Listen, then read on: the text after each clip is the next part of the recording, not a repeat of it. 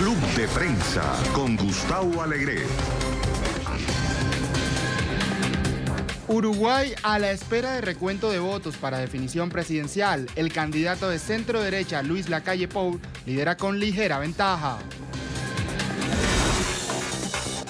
No cesan las manifestaciones en Colombia. Jornadas de cacerolazos y protestas pacíficas avanzan mientras el gobierno se prepara para una conversación nacional.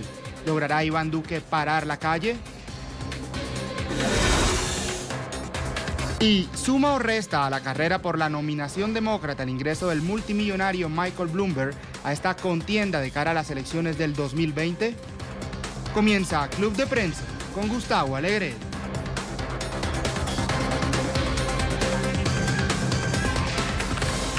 Estas y otras cuestiones de esta actualidad de hoy en este club de prensa que ahora comenzamos y que vamos a compartir en la próxima hora con las voces de los analistas que ya nos acompañan, periodistas, ambos. El primero, Pablo Pardo, es periodista español, trabaja para el periódico El Mundo de Madrid como corresponsal en Washington. Pablo, muy buenos días. Buenos días. Gracias por estar con nosotros. Muchas gracias. Y con eh, Pepe López Zamorano.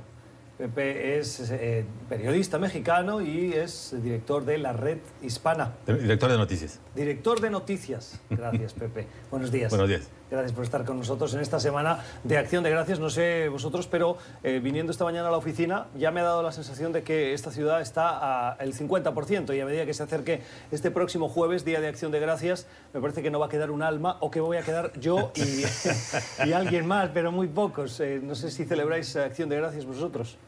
Yo sí celebro, tengo una familia mixta, digamos, o sea, mi tercer hijo fue nacido en los Estados Unidos y se ha creado con las costumbres de este país. Yo particularmente no soy muy afecto al pavo, así que hacemos también una cena un poco híbrida, que es unos tamalitos mexicanos propios de salsa verde y de... En esta ocasión vamos a hacer tamales de salsa verde y de hormigas. Una hormiga ¿Y aquí las consigues? No, estas las traje, las trajimos indocumentadas desde México. Cuidado, cuidado con esas de revelaciones, porque cuando entras te piden si traes almuerzos, Todo, comidas. todo está, todo está registrado. Ah, bueno. No sabía que estabas colaborando con el CBP ahora. Bueno, sí, un, un extra, un sueldo Un extra, sueldo. Y además tengo muy contento porque tengo a mi hija que viene desde Nueva York con mi nieto, que soy, este, me la va a pasar muy en familia, y unos familiares que vinieron este fin de semana desde Carolina del Sur, así que va a ser una buena celebración familiar para mí. Semana al completo. Van a deportar a las hormigas. Están, están en eso, están ahorita en el proceso, pero estamos defendiéndolas con todo lo que podemos. ¿Qué suerte tienes? Porque a mí una vez en, eh, en el aeropuerto me, me cazaron, literalmente traía poco menos que el cerdo vivo de España y, y me lo sacaron todo y se quedaron con todo y no me pusieron una multa por una intercesión directa de la Virgen de Covadonga. Eh, y desde entonces no traigo comida de ¿Lo de Covadonga es por tus raíces? Sí, por mi raíz asturiana. Yo creo que ya me protegió porque si me Ah, hubieran porque metido si una no, tiene que ser la de multa- Guadalupe, si ¿no? me hubieran metido una multa, estaría pagando todavía ahora, vamos. Pero, Yo creo que, yo creo que en la frontera cuando llegas eh, te dicen de dónde vienes. Y si vienes de España, siempre te preguntan, trae jamón, Spanish ham. Yo lo que he comprobado, por ejemplo, es que Washington es mucho más eh, duro que Nueva York. No sé por qué. Y luego el que, los que sí que tienden a ser, mm, por lo que yo he visto, bastante duros son los aeropuertos de la costa oeste, porque ahí viene gente de Asia. Y literalmente los asiáticos comen todo, más que los españoles o los latinos. Y entonces, eh, y además su, su concepto es que pues bueno, hay que comer hasta el último animal que queda, ¿no? Mm, Esa es la, teoría china. Así os están dejando sin vaquitas en México y lo que haga falta. Y entonces se traen literalmente, pues eso, no solo el cuerno del rinoceronte, sino el rinoceronte entero, vamos. Ahora, pero en lo más sustancial, a mí es un poco agridulce esta celebración del Día de Acción de Gracias. Y lo recuerdo del año pasado especialmente, porque cuando se ha celebrado aquí el Día de Acción de Gracias, que es un símbolo nacional de hospitalidad, ¿no? Cuando los primeros indocumentados, ¿no? Los colonos europeos fueron recibidos, ¿no? Y de alguna manera festejados por los indios Wanampoax hace exactamente 400 años, ¿no?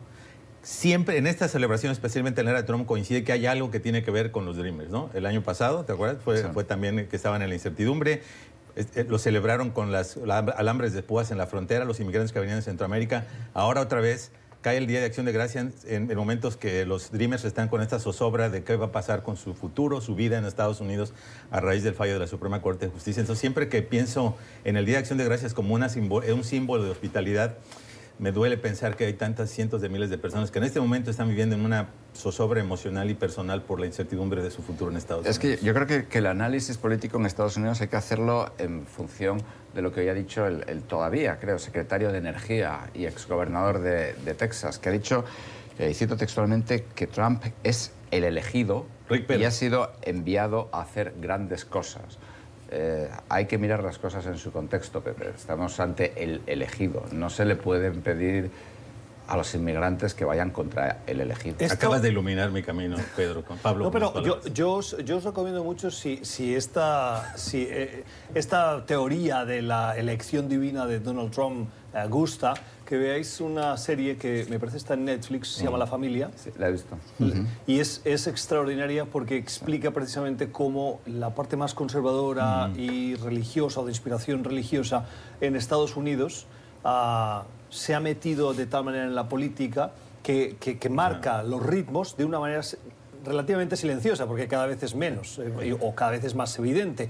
Y el último capítulo lo dedica exclusivamente a eh, la figura del presidente Trump, que si bien su comportamiento no responde a los comportamientos del cristianismo tradicional, ah, sí es bendecido precisamente porque, eh, de acuerdo al Antiguo Testamento, eh, el Señor se basa o se eh, utiliza a eh, los hombres que, son, que, que erran y, y que se equivocan. Y a pesar de esas equivocaciones, puede hacer cosas grandes. Bueno, a mí, a mí me han dicho en, en, eh, comunidades evangélicas aquí en Estados Unidos, por ejemplo, comparan mucho a Trump con el rey David.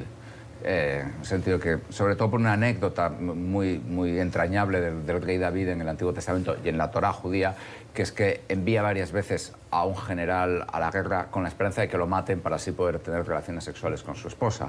Eh, entonces, en el caso de Donald Trump, pues digamos, como no es la persona más perfecta, etcétera, pero es, eh, como tú dices, es quien, eh, a quien Dios ha elegido para llevar a cabo sus, eh, sus obras. No, he- no tierra. he visto la serie de Netflix, pero lo que sí les puedo decir, y estoy absolutamente seguro, es que con lo que ha hecho Trump, especialmente hacia las comunidades más vulnerables de Estados Unidos, porque no solo lo ha hecho con los inmigrantes, lo ha hecho con otras comunidades, por ejemplo, eh, aquellas comunidades que ahora resienten todos los cambios legales que tienen que ver con obtención de estampillas de comida, subsidios de vivienda, Medicaid, etcétera, es que ha resquebrajado para toda la vida la imagen del Partido Republicano como el partido de los valores familiares. Y los republicanos son cómplices porque no han, primero que nada, cumplido su responsabilidad constitucional en el Congreso de tratar de servir como contrapeso en todas las cosas que ha hecho Trump por órdenes ejecutivas y siguen metiendo la cabeza en la, en la arena para no sacar los temas pendientes que hay de la agenda nacional y que tienen que ver precisamente con el tema de los... Pero, pero yo creo que eso, ahí, ahí no estoy del todo de acuerdo contigo. Yo creo que no hay, o sea, que lo- los republicanos siguen vendiéndose como el partido de los valores familiares eh, y, y mucha gente sigue viéndolos como el partido de los valores familiares. Es decir, no sé si es porque a lo mejor les gusta tanto la familia que tienen varias, eh, porque por ejemplo es- es- estamos... la- Pero eso la- es una condición propia de los republicanos, porque, Pablo, eso puede pasar en- en- en- en- entre los demócratas, es decir, Bueno, no responde a ideologías. Lo, lo curioso es que cuando miras cuántos presidentes de Estados Unidos en la historia ha habido divorciados, te salen dos grandes sólidos defensores de la familia, Ronald Reagan y Donald Trump. Eh, lo curioso es que, por ejemplo, el, el gabinete de Donald Trump está, eh, sobre todo el primero que tuvo, era el club de las terceras esposas, porque todos estaban casados tres veces. Eh, entonces, es decir, son cosas que son muy llamativas que luego eh, estas personas pues, hacen llamamientos en favor de la familia, de la unidad familiar, etcétera, eh, cuando al mismo tiempo, pues, digamos que, tienen sus hormonas completamente descontroladas. Pero eso sí, de lo que se trata, digamos, es de guardar mucho las apariencias, de estar en contra del matrimonio homosexual, en contra de- del aborto, de una serie de cosas. Pero eh, yo veo una desconexión muy grande que, sin embargo, no les pasa factura. Yo creo que los, los evangélicos, etcétera, que son la base del Partido Republicano ahora mismo, siguen votando por ellos. Pero si hay alguna alguna persona que sigue viendo a los republicanos como el partido de los valores familiares, hay una disociación entre la realidad y lo que están viendo, porque me parece que especialmente lo que marcó un parteaguas en esa visión del partido de- republicano como el de los valores familiares fue la política de separación de niños migrantes. Sí, pero- Y donde vimos que incluso en, en ese caso específico sí hubo voces conservadoras que estuvieron absolutamente en desacuerdo con el presidente. Y de hecho fue la insostenibilidad, del apoyo que tenía el Congreso lo que lo obligó eventualmente, junto obviamente con los fallos judiciales, a echar atrás esa política. Entonces, eso te va a quedar en el imaginario colectivo de Estados Unidos como una de las grandes cosas que el presidente Trump ha hecho, que es básicamente convertir en- a, a los republicanos en, un, par- en el partido de Trump, no necesariamente el partido que tenía esos valores familiares. Re- finalmente fue Ronald Reagan, que, que mencionaste, el que aprobó la reforma migratoria de 1986, entre otras cosas. Fue George W. Bush el que impulsó la idea de que los latinos tenían que ser el gran pilar de largo plazo de la construcción del partido republicano.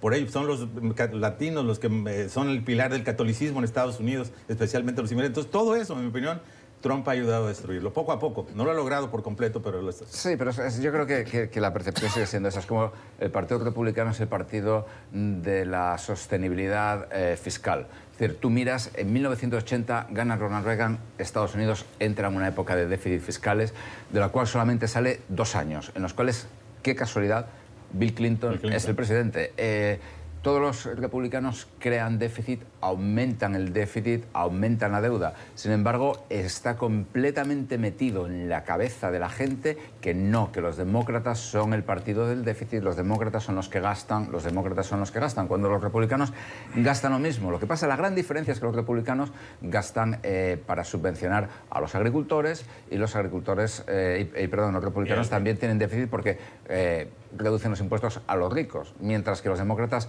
gastan más dinero pues, en, en otros eh, programas que tienen menos eh, eh, popularidad entre cierta, entre cierta gente, como por ejemplo uno de los candidatos mm, a las elecciones este año, que es Mike Bloomberg. Bueno, pero no les puedes negar a los republicanos que han hecho bastante para incrementar el déficit moral del partido.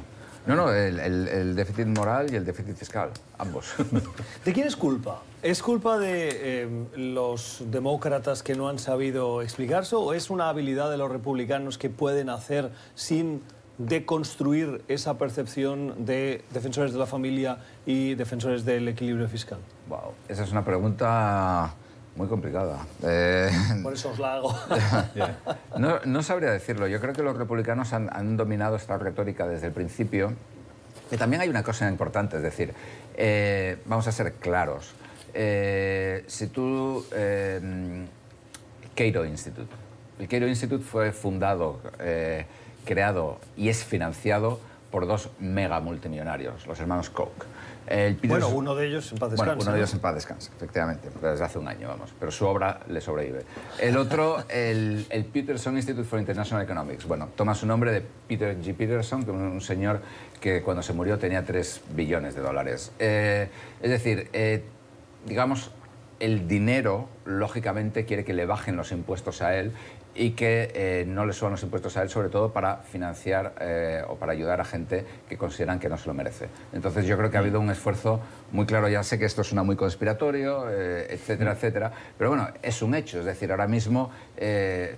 Creo que es uno de los temas de hoy. Precisamente estamos asisti- asistiendo a una situación verdaderamente marxista en Estados Unidos, que es multimillonarios del mundo unidos. Es decir, hay que parar a Elizabeth Warren y a Bernie Sanders como sea. Entonces ya tenemos varios multimillonarios, el último, Michael Bloomberg, con 58 mil millones, que van a tratar de impedirlo. Para, para responder un poco a tu pregunta, yo creo que hay una respuesta que es estructural y una que es coyuntural. A mí me parece que la estructural es que hay, un, hay grandes sectores de los Estados Unidos, especialmente los sectores blancos rurales, donde no, hay, no ha habido un, gran ac- acceso a niveles educativos.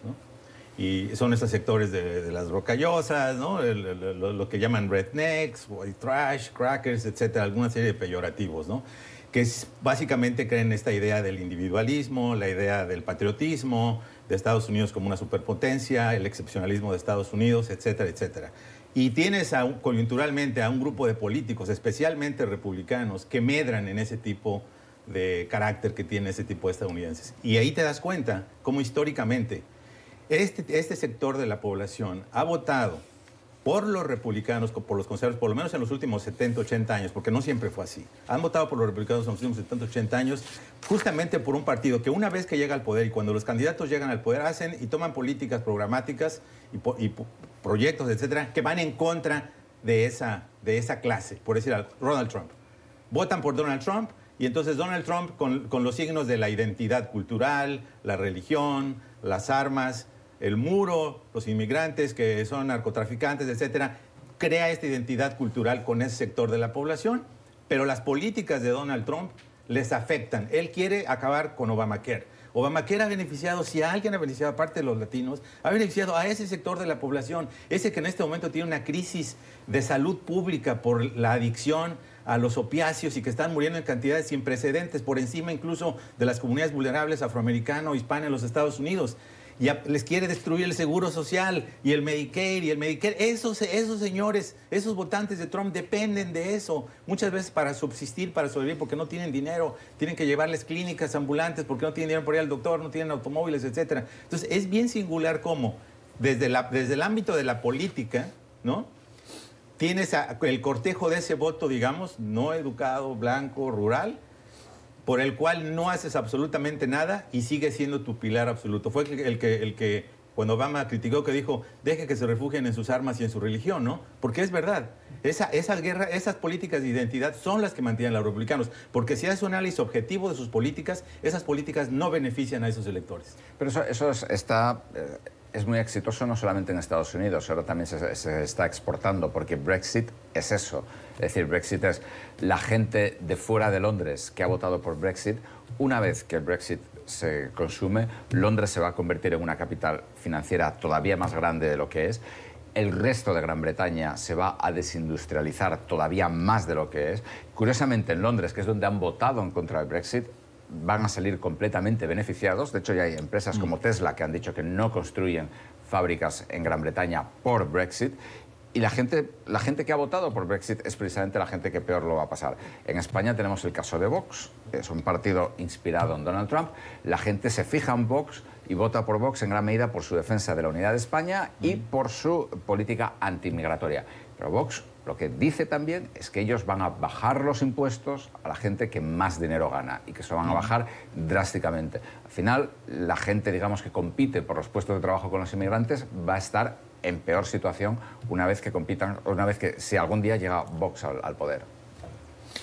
Hablabais de Michael Bloomberg, antes de irnos a la pausa, este pasado fin de semana mm. presentó de manera ya formal, porque lo sabíamos la semana anterior, eh, completó los formularios que le permitían eh, iniciar ese camino formal a la aspiración para la nominación demócrata y este fin de semana difundió un vídeo en el que ya abiertamente es candidato para las elecciones o para las primarias eh, demócratas. Lo sorprendente de Michael Bloomberg es, uno, eh, es un multimillonario a diferencia de todos los otros candidatos. Dos, ha dicho que va a apostarle a una estrategia por el Super Tuesday, una jornada de primarias en las que un grupo importante de estados votan el mismo día y, en paralelo a esto, tres anuncia una inversión de 30 millones de dólares en anuncios publicitarios. 30 millones que, si los comparamos con lo que se han gastado el resto de candidatos, lo supera a todos. Pablo. Bueno, es, la, es el, estilo de Michael Bloomberg. yo me acuerdo en sus primeras primarias en, en Nueva York, creo que fueron en el año 2000 o 2001, eh, el Bloomberg que había sido toda su vida demócrata, pero el Partido Demócrata es mucho más fuerte, que el republicano en Nueva York, entonces él lo tenía más fácil si competía como republicano en las primarias, porque iba a haber menos candidatos y los candidatos tenían menos dinero. No recuerdo exactamente, pero creo que gastó algo así como 52 veces más en las primarias que, que el siguiente candidato. Eh, y ganó, no ganó por mucho, pero, pero ganó. Entonces, eh, digamos que esto, eh, esto es eh, muy típico de Bloomberg y es también muy negativo, pienso yo, porque es, es o sea, da una impresión, una imagen muy mala, porque es como directamente que una democracia está en venta, con lo cual es, a mí me parece que una cosa bastante, bastante eso, vino avalado por la decisión de la Corte Suprema de permitir el gasto eh, o la recepción de fondos ilimitados. Efectivamente, sí, sí, sí, completamente. E, e incluso antes de la, de la, de la decisión del Supremo, del Citizens United, tú podías autofinanciarte tu campaña. Es decir, eh, pero bueno, eh, esto yo creo que da una, una, una imagen que, que, no es, que no es muy buena. Yo pienso que, que Bloomberg personalmente pienso que no va a ir a ningún sitio. Eh, es decir, creo que su que no tiene tirón popular, que solamente lo tiene entre, en la ciudad de Nueva York y entre ciertas eh, eh, clases urbanas educadas o de nivel socioeconómico alto. pienso que además va a energizar al ala izquierda del Partido Demócrata, porque es decir, es un señor con 58 billones de dólares que entra en campaña después de haber sido demócrata, republicano, independiente y ahora vuelve a ser demócrata, es decir, que es como Donald Trump. Em, Pero eso no, es una fortaleza también. Es decir, aquellos republicanos moderados que no ven con buenos ojos a Donald Trump pueden eh, optar por apostarle a, Bloomberg. Y los hay republicanos que no se sienten cómodos con lo que está haciendo el pero, presidente. pero yo creo que no son un número suficiente como para mm. darle una victoria en unas primarias demócratas a, Bloomberg. Y creo que además precisamente eso puede perjudicar, digamos, a otros centristas demócratas, fundamentalmente a Joe Biden, eh, porque puede un poco partir su voto. Bueno, a partir de tu pregunta, eh, yo creo que no le va a ayudar necesariamente porque típicamente los que participan en las primarias son el ala más progresista del partido. Entonces, muy probablemente en las primarias eh, van a favorecer a los candidatos más progresistas, Elizabeth Warren, Bernie Sanders, lo vimos en 2016, a Sanders le fue muy bien, de hecho, o sea, y la intensidad, no solo el número, la intensidad de apoyo que había a Sanders, tenías que estar allí para anotarla, ¿no? Sí. lo de Hillary Clinton era el del establishment y era una coronación, no era una competencia. Sanders tenías que verlo. Y me parece que el caso de Bloomberg obviamente trae un interés a la carrera precisamente por esta, esta actitud camaleonesca en la política, pero la verdad es que Bloomberg ha auspiciado algunas causas progresistas. Aparte de estos escándalos que hubo por la manera tan ofensiva en que se dirigió a las mujeres, es un campeón, por ejemplo, del tema del control de armas. Ha dedicado millones y millones de su dinero justamente a este debate, ha apoyado otras causas progresistas, pero también tiene elementos muy controvertidos, como es, por ejemplo, el hecho de que fue, el, digamos, el auspiciador de la política de stop and freeze, que podríamos libremente decir alto que te voy a manosear, donde 5 millones de neoyorquinos... Él, ha pedido, él ha pedido disculpas y eso ha sido la noticia en los últimos días. Pero pidió disculpas años después de que dejó de ser alcalde. Y mientras tanto, afectaron desproporcionalmente a las comunidades latinas y afroamericanas. ¿Cuántas veces no vimos reportes de gente que era simplemente detenida en la, en la calle, lo que un racial profiling, simplemente por ser latino? Entonces, tiene cosas positivas, pero tiene muchas cosas negativas. Yo realmente no veo en qué manera va a contribuir realmente al debate dentro de los demócratas de manera significativa. Sí, no, yo, estoy completamente de acuerdo contigo. Es decir, sí, el, cuando miras, por ejemplo, su, anuncio que, hizo este fin de semana, es decir, él, lo toma mucho con cuestiones culturales, etcétera, bueno, pues cuestiones de salud, el tabaco, por ejemplo, etcétera. Pero, por ejemplo, uno de los grandes debates en la en la campaña demócrata, yo casi me atrevería a decir el gran debate es la cuestión económica y si hay que grabar con un, impuesto especial a los multimillonarios. Eh, Bloomberg ni siquiera lo toca. Y yo creo que eso, eh, desde luego, va, a ser un problema para él. Y luego lo que tú decías, es decir, eh, en las primarias vota el, núcleo del partido, votan los creyentes, por así decirlo.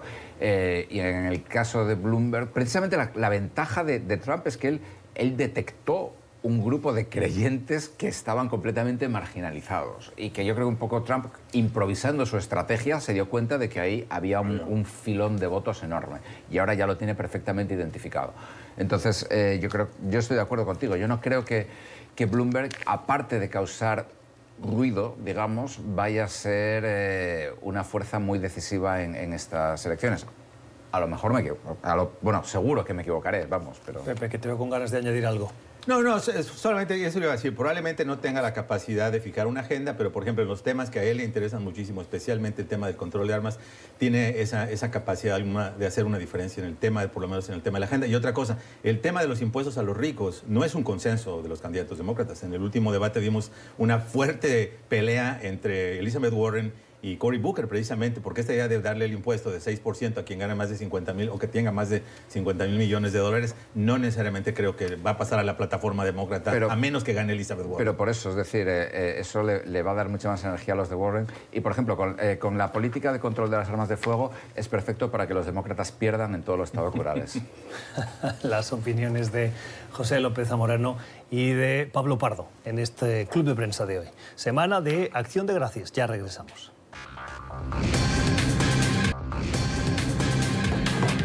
Un minuto pasan de las 10 de la mañana en Washington, son las 2 en Montevideo, en Uruguay, donde avanza ese recuento tras unas elecciones que dejaron la incógnita de quién ha ganado en el fin de semana en la segunda vuelta.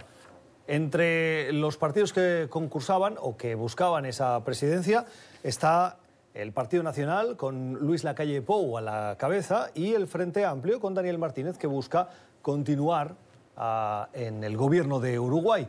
Los resultados iniciales dieron un margen tan estrecho que obligaron al Consejo Electoral, a la Corte Electoral, a buscar un recuento para ofrecer un resultado preciso. Pepe, muchos ven en Uruguay la posibilidad de un cambio de gobierno. Es verdad, es muy realista. Eh, creo que la, inclinación es precisamente a que gane la calle, la calle Pou. Eh, sin embargo, hay un dato interesante que tiene que ver con la naturaleza del sistema político uruguayo, que son los votos observados, que corresponden a los votos de personas que votaron, emitieron su sufragio fuera del circuito donde les correspondía legalmente por muchos motivos. Y son más de 30 mil votos, no vamos a ver cifras exactas, pero pueden hacer la diferencia. Claro, siempre el voto observado, como se le llama en otros países, ¿no? el voto en, ausencia o el voto por correo, etcétera, que no necesariamente... Voto observado es lo mismo que voto por correo. Exacto, que no, que no... Sería el equivalente, no sería lo mismo, porque lo, lo, ejerces, lo votas, pero en un circuito que no te corresponde, y entonces quedan como en reserva, no, están, no forman parte todavía de la contabilidad eh, final. Entonces, Típicamente sabemos que los votos que por algún motivo no entran en la contabilidad oficial en muchos países puede ser el voto del ejército, el voto a distancia, etcétera, corta de las dos maneras. Pero técnicamente, teóricamente, ¿no? potencialmente podríamos estar hablando de que podría haber esos, esos hay suficientes votos observados que podrían hacer la diferencia, ¿no? Pero si todo sigue por la tendencia que estamos viendo, por la diferencia, bueno, pues sí, parece que será ungido como candidato. Sería fácil decir, ah, es otro otra bofetada para los movimientos de izquierda en la región, pero no está tan claro. Creo que la, estrechez del desenlace en cualquier sentido habla de que la población uruguaya está verdaderamente dividida ¿no? entre las dos opciones ideológicas. ¿no? Eh, el, Frente Amplio ha sido obviamente el partido en el gobierno desde 2005, ha tenido grandes éxitos, ha encabezado una política progresista que ha sido la admiración de muchos países del mundo que tienen esas causas. ¿no? en, en 2012 legalizaron el aborto, legalizaron los matrimonios del mismo sexo. En 2017 encabezaron este proyecto inédito para legalizar eh, la marihuana a nivel internacional, ¿no? que ha sido incluso utilizada como modelo en muchos países. Han, han, hecho fuertes avances económicos. Últimamente ha habido una desaceleración económica y le ha afectado el tema de que ha habido un incremento en la inseguridad ciudadana, la criminalidad, que fue uno, curiosamente, fue uno de los grandes temas de la campaña. Probablemente ¿no? el Partido Nacional vio ahí una vulnerabilidad de los Frente Amplistas y que pensó que esa era una manera de atacar y bueno, aparentemente ha tenido un éxito porque vemos que los resultados muestran que hay una gran división del voto uruguayo. Sí, eh, a mí me, ha llamado un poco la atención porque cuando se mira por lo menos eh, algunas grandes elecciones en grandes países en América Latina en, el último año y medio, ha, habido victorias claras, es decir, eh, de un signo o de otro en Argentina, en México, en Colombia. Mm. El caso de, Uruguay es, mucho más partido, mucho más dividido, aunque también estoy, o sea, estoy de acuerdo contigo, yo creo que puede significar, o sea, el, Frente Amplio ha estado controlando el poder durante casi 15 años eh, y el hecho de que lo pierda, aunque Martínez yo creo que le, está yendo mejor, incluso aunque parece destinado a perder, eh, le está yendo mucho mejor. Y eh, el año que viene, creo que en marzo tal vez hay elecciones locales o municipales, lo cual digamos que puede ser un, digamos, una, una segunda vuelta en, en cierto sentido.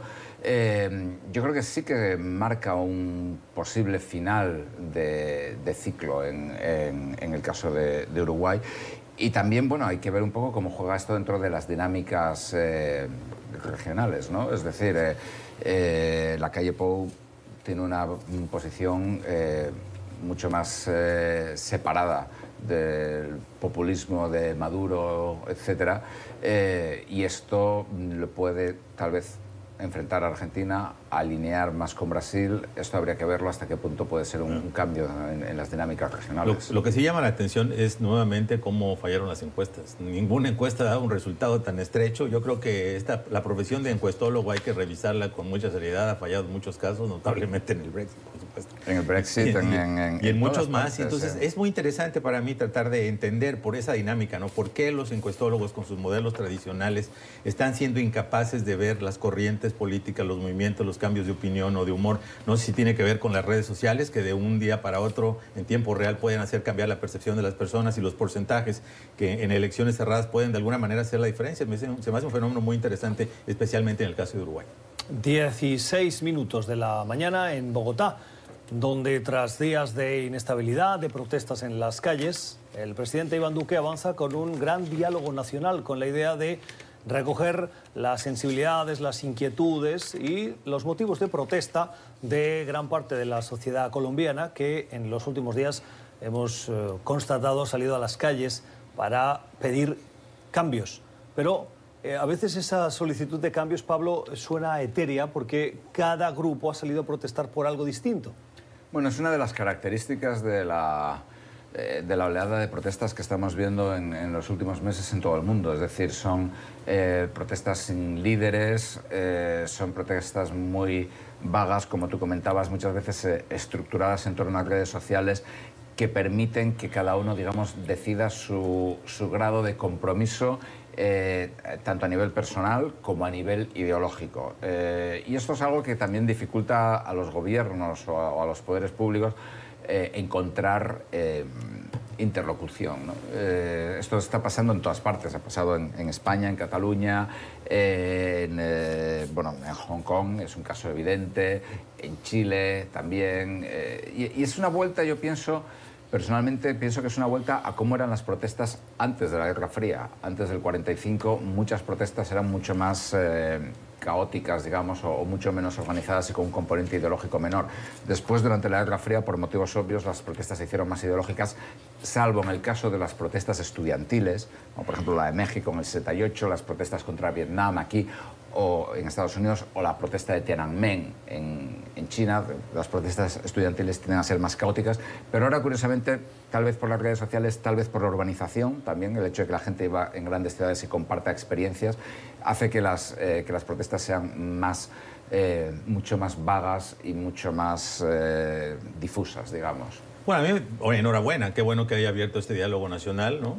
Eh, me parece sumamente importante que en momentos de tensión y cuando le ha llovido sobre mojado al presidente Duque, ¿no? Porque las protestas han sido crecientes, siempre empezaron con líderes sindicales, eh, afrocolombianos, indígenas, comunidad LGBT, estudiantes. Parece que es de nunca acabar el hecho de que haya abierto este proceso, que presuntamente va a durar hasta el 15 de marzo. Lamentablemente lo que estamos viendo es que parece que no tiene mucha credibilidad porque no le han tomado propiamente la palabra los, los, opositores creen que no son de fondo. Probablemente la percepción es, como ha ocurrido en otros países donde hay fuerte polarización social, se percibe que quizás solamente es una cortina de humo que no va a encarar los temas que a ellos les parece de fondo, que tienen que ver con la seguridad, por ejemplo, de los eh, líderes, dirigentes sociales, los dirigentes indígenas, el tema de las reformas económicas. Y no son temas nuevos. Yo recuerdo todavía cuando se estaba negociando aquí el Tratado de Comercio, Libre Comercio Estados Unidos y Colombia, el tema de la cantidad de líderes políticos, sociales, sindicales que estaban siendo asesinados en Colombia fue uno de los grandes temas del debate aquí mismo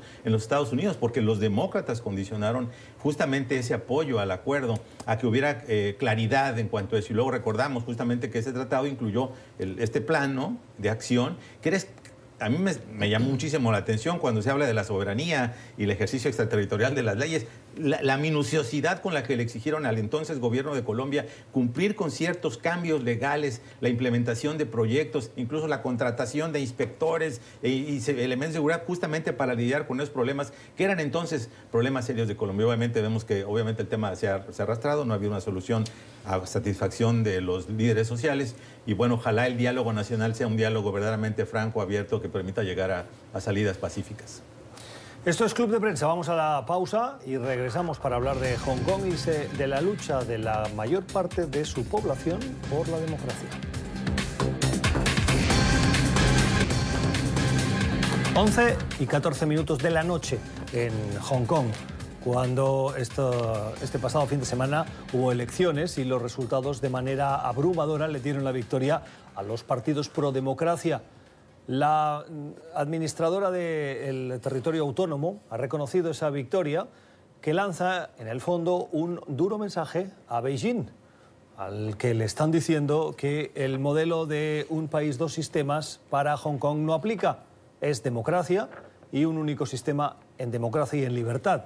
Ese más del 70% Pepe a favor de esos partidos, eh, a favor de la democracia. Sí, para mí fue muy ilustrativo, ¿no? Un, símbolo del ánimo de los tiempos ahí, que haya sido una votación sin precedentes votó el 71% del padrón, votó el doble de personas que votaron en las elecciones de 2015 y el resultado fue una contundente y elocuente refutación de todos los partidos pro-chinos.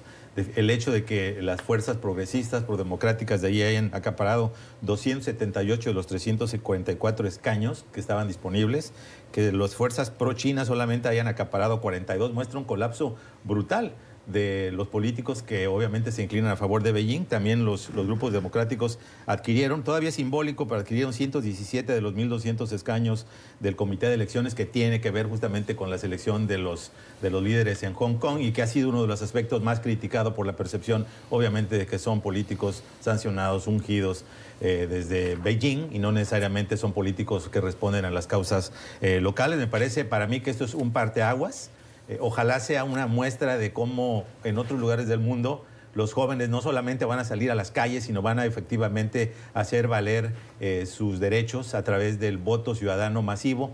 Y bueno, pues ojalá que esto traiga cambios positivos en Hong Kong. ¿Qué quieres decir con parteaguas? ¿Que divide aún más la sociedad? No, me refiero en el sentido de que hay muchas veces los movimientos sociales que ha habido aquí. Por ejemplo, lo vimos con el movimiento de los Dreamers en, en Estados Unidos, en la reforma migratoria. No, vimos grandes movilizaciones durante varios años y sin embargo no vimos que se tradujeron necesariamente en que esa población que estaba afectada por ese dato tuviera una participación política decidida en las elecciones. El dato para mí más triste fue saber que 12 millones de latinos no participaron en las elecciones del 2016, a pesar de que había un candidato que estaba actuando en contra de sus intereses y que los indignificaba y los humillaba y los vejaba. Entonces, en este caso yo veo el parteaguas, el hecho como una movilización estudiantil no se queda en la calle, sino se traduce específicamente en, votación, participación política y en este momento en la capacidad de hacer cambios. De los 18 distritos, ahora 12 son de mayoría de las fuerzas de oposición democráticas. Entonces, esto de alguna manera es una ventana, digamos, a posibilidades de cambio social y político en Hong Kong. Son muy disciplinados los hongkoneses, los, los latinos aquí. Y también la gente joven, digamos, en general, porque aquí en Estados Unidos, por ejemplo, el famoso movimiento de Occupy Wall Street, en parte dio pie al, movimiento de Bernie Sanders, etcétera, pero no, nunca fraguó en algo tan, tan estructurado. Aquí los partidos mm, son más cerrados. Bueno, también el país es mucho más grande, ¿no? Sí, también el país es mucho más grande. En un territorio autónomo como Hong Kong, eh, cuando hay protestas de manera sostenida y multitudinarias, es más fácil que la gente sienta esas protestas y de una u otra manera se solidarice o se oponga. Sí, pero bueno, en Estados Unidos es muy difícil lograr cambios en este sentido. Es decir, tienes una, una las protestas contra Vietnam que los estadounidenses yo creo que han mitificado, eh, tardaron muchísimo tiempo en, fraguarse y en convertirse en algo. Y al final Estados Unidos cuando se fue de, Vietnam se fue en gran medida por una decisión yo creo que de, la élite más que de Hong Kong. Pero bueno, al margen de eso que no, tal vez tenga razón, o sea, no, no, es una cosa por la que voy a discutir. Eh, la cuestión es ahora qué va a pasar. Es decir, porque claramente el, gobierno chino no está dispuesto a, conceder legitimidad a estos grupos. Eh, el hecho de que mm, controlen eh, ahora una parte considerable del, poder local mm. eh, puede agravar el enfrentamiento y el, y el gobierno chino incluso en ocasiones utiliza la situación en Hong Kong como una forma de enfrentamiento y de, digamos, provocar más adhesión al gobierno, a sus propias tesis, es decir, presentando Hong Kong pues, como una especie de territorio semi-extraño, eh, controlado por fuerzas extranjeras, etc. Con lo cual, eh, a ver qué pasa, es decir, pero... Mm, desde luego ha sido una victoria importante, muy importante de las fuerzas democráticas, ha sido una, victoria muy buena, digamos, pero a ver eh, qué es lo que viene ahora. 11 y 20 de la noche en Beijing, el día en el que los oficiales del gobierno chino están intentando hacer eh, una tarea de control de daños tras la filtración de una serie de documentos oficiales del gobierno eh, que, son conocidos como los cables de China. Un grupo de medios internacionales ha, revelado una operación de Estado con el uso de eh, inteligencia artificial para el control de los uigures detenidos en campos de concentración con la idea de, dicen, lavarles el cerebro y transformar su comportamiento. Pablo. Sí, bueno, esto es en realidad algo que ya más o menos se venía sabiendo, es decir, que eh, China está utilizando técnicas de inteligencia artificial, que está utilizando técnicas de reconocimiento facial en Xinjiang, que es la provincia, es el llamado Turkestán chino, son musulmanes, los uigures, y son unos 30 millones.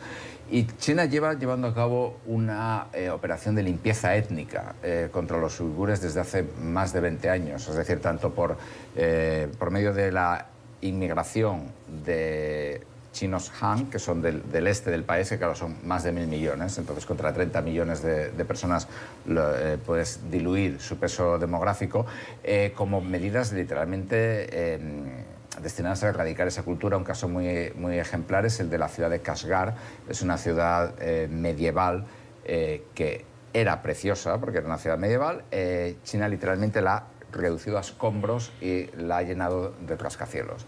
Entonces, es, eh, el, hecho de que ahora exista esta, esta información es muy claro. También, volviendo a las protestas, y con esto ya termino, es un ejemplo muy claro, es decir, de cómo un territorio que está bien conectado con todo el mundo, Hong Kong, tiene repercusión a nivel mundial las protestas, mientras que Xinjiang, que está en mitad de ningún sitio, nadie ha oído hablar del nombre. Brevemente, Bueno, vengo muy sensible porque ayer estuve varias horas en el Museo del Holocausto. No quiero comparar lo que está haciendo China con lo que hizo la Alemania nazi, pero cuando lees los memorandos y, por ejemplo, la instrucción que le dan a los guardias de seguridad donde le dicen los estudiantes deben tener una posición de cama fija, una posición en la, en la fila fija, un asiento fijo en el aula, un lugar de trabajo fijo y está estrictamente prohibido que esto se cambie. O sea, realmente es, es, escandaloso. Esto es una violación flagrante de los derechos humanos, de los derechos civiles, de cualquier trato digno y humanitario que haya hacia cualquier persona, independientemente de si ha cometido un crimen o lo que haya hecho. Obviamente esto requiere de una observación internacional, no sé, de la ONU, eh, la Cruz Roja Internacional. No puede ser que continúe este trato si efectivamente se está llevando a cabo de tal manera como lo, lo filtran los documentos. Y nuevamente un, este, unos aplausos al Consorcio Internacional de Periodistas Investigativos. Ha hecho un trabajo, ha estado haciendo un trabajo excepcional.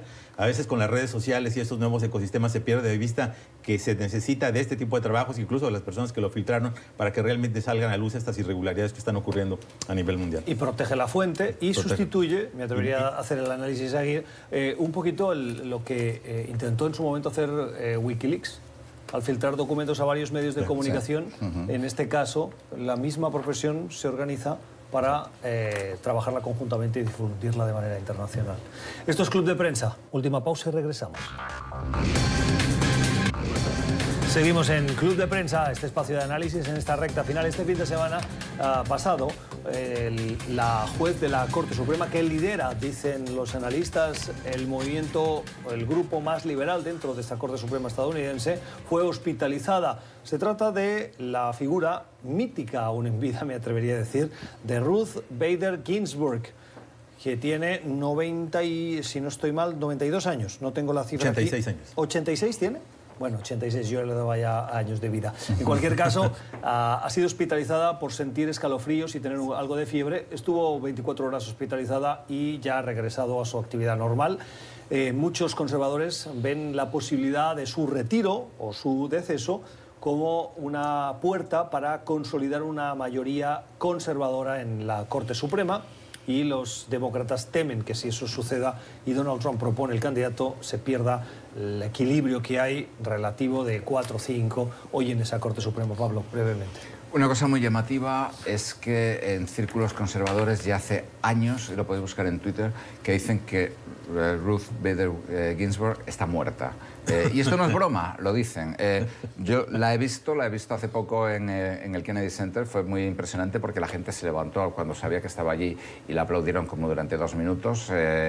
Y, bueno, su, muerte, si, se produce, puede definitivamente cambiar la composición del Supremo, que es como la, corte de, de sacerdotes. Tengo 10 segundos. Bueno, con Breaking News confirma el mundo que Ruth Bader Ginsburg está viva. es un gran susto que nos ha dado, porque efectivamente ahorita el equilibrio, si es que existe, ha sido muy tenue. El, juez John Roberts ha, sido el fiel de la balanza y realmente sería una preocupación seria si le toca al presidente Donald Trump elegir a alguien para la Corte Suprema el próximo año. Las opiniones de nuestros analistas. Hasta aquí este Club de Prensa de hoy. Gracias por escogernos. Feliz semana de Acción de Gracias.